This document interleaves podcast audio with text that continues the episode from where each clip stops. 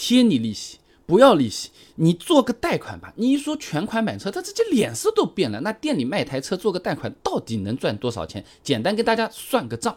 哎，一台三十万的车子，举个例子，首付三成，那贷款是二十一万。首先，大部分 4S 店的收一笔叫做金融服务费的东西，一般呢是贷款金额的百分之二，差不多四千。然后呢，做贷款相当于给银行金融机构介绍客户了，那边也会给 4S 店返点，按贷款总额的百分之二来算，也有四千块。那除了银行呢，保险公司那边也是有返点的，因为一般贷款买车都会要求在 4S 店购买保险嘛。那比如我们公司小伙伴今年二月份买车啊，保险九千块钱，但他也打电话咨询过其他保险公司了，如果把这个保险退。掉重新买，差不多可以拿到三千左右的返现。也就是说，店里买保险，这三千块钱返现可就 4S 店拿去了啊。那这些加起来不算车子利润，我们一台三十万左右的车子，4S 店一点一万块钱到手了。当然了，这些返点的比例只是大概情况，实际情况下那肯定有上下浮动，看车看品牌，看人看地方，对吧？那这个赚的钱其实基本本上和一台车子利润差不多了，也难怪说贷款卖一台抵上两台啊。以前视频我也给大家算过，从国内最大的几家汽车销售集团公布的财务数据来看啊。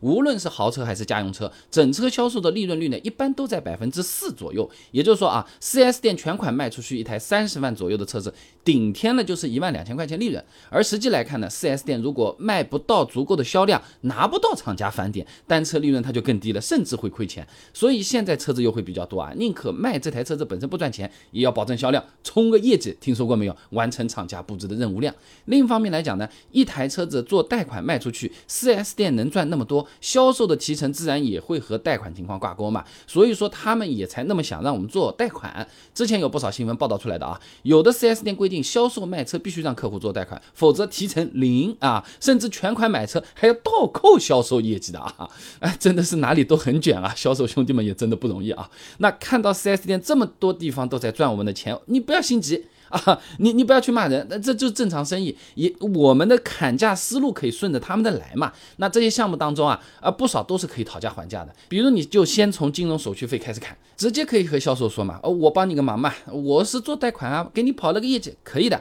但是手续费你就不要收了，或者你少收一点，是吧？你找销售的时候可以问嘛，你任务完成了没有？完成了啊，你走。你没完成是吧？哎，我来找你买，是吧？顺便联系下别的同品牌的 4S 店，问问他们有没有更低的手续费、更低的车价。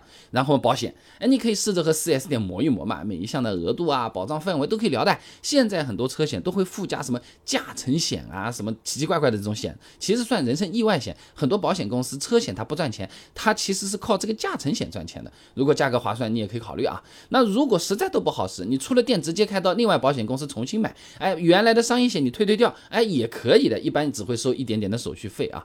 不过呢，这个方法就意味着和 4S 店有点闹掰的味道啊。你店里承诺送的什么小保养、贴膜、充电。桩啊，各种奇奇怪怪的东西，你要酌情使用，不然后期有可能会拿不到这些赠品，或者说，嗯，怎么和当初说的不一样？